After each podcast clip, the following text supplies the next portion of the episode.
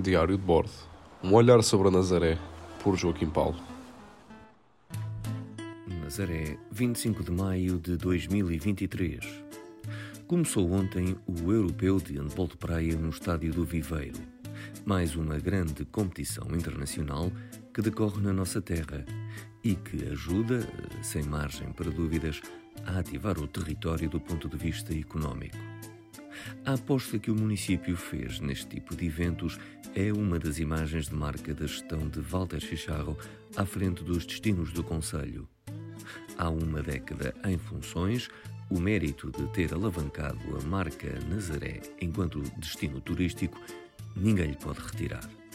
Podemos discordar das prioridades, eh, discorrer sobre quais os caminhos que o Conselho deveria percorrer no sentido de se tornar um território menos dependente do turismo. Hoje é mais claro que a procura turística tem mais implicações no custo de vida na nossa terra do que poderíamos supor. No entanto, a verdade é que basta falar com qualquer paleco e rapidamente percebemos que todos estão rendidos à estratégia que, através da onda gigante e dos desportos de praia, recolocou a Nazaré no centro das atenções. Tenho para mim, no entanto, que foi a novela Nazaré, em prime time e na SIC, que deu grande notoriedade nacional à nossa terra.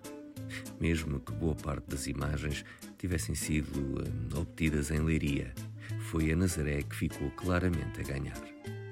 Por vezes, nós próprios nazarenos já não nos deixamos surpreender com o potencial da nossa própria realidade, pois nascemos com a beleza desta terra como uma certeza adquirida. Também por isso, por vezes, é preciso que os de fora nos abram os olhos para essa realidade.